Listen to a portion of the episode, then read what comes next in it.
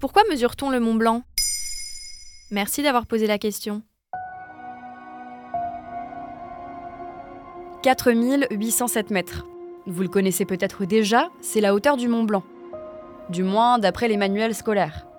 En réalité, l'altitude du toit des Alpes n'est pas figée. Elle peut baisser, voire même augmenter.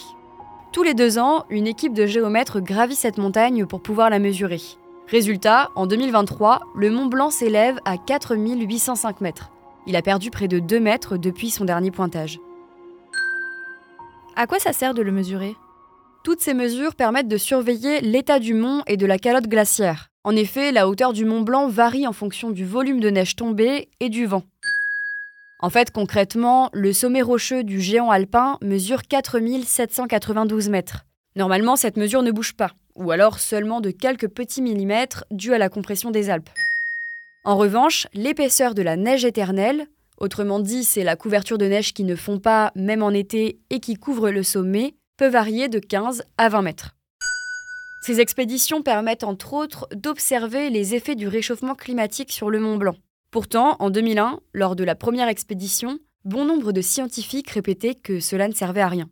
Est-ce que c'est à cause du réchauffement climatique que le Mont Blanc a perdu 2 mètres? Pour l'instant, l'impact de la pollution humaine sur le mont n'est pas prouvé. Les neiges éternelles sont relativement épargnées par la canicule et la hausse du mercure. Denis Borel, le président de la commission pour la mesure du sommet et participant de l'expédition, disait au Monde Les climatologues et les glaciologues disaient hier que le Mont Blanc, un peu à l'image d'un congélateur avec ses 30 mètres d'épaisseur de glace, était à l'abri du réchauffement. Combien de temps cela va-t-il rester vrai? Les scientifiques disaient qu'il faudrait au moins une cinquantaine d'années pour qu'une tendance se dégage, mais les prédictions d'hier ne sont plus vraies aujourd'hui, comme on peut le voir ailleurs. A priori, selon les scientifiques, même avec l'augmentation du mercure de 4 à 5 degrés d'ici à la fin du siècle, il devrait continuer de neiger en haut du Mont Blanc. Ces prédictions évoluent dans le temps et sont bien sûr à surveiller. Comment mesure-t-on un sommet comme le Mont Blanc?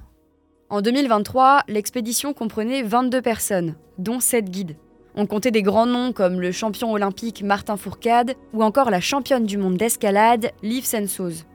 L'aventure a duré 3 jours, dont 10 heures d'ascension finale pour près de 2500 mètres de dénivelé. Une fois arrivés au sommet, avec leurs 10 kilos de matériel, il est temps de prendre les mesures.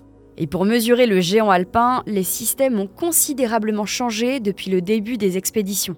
Denis Borel explique ses nouvelles méthodes, mais cette fois au micro de BFM TV.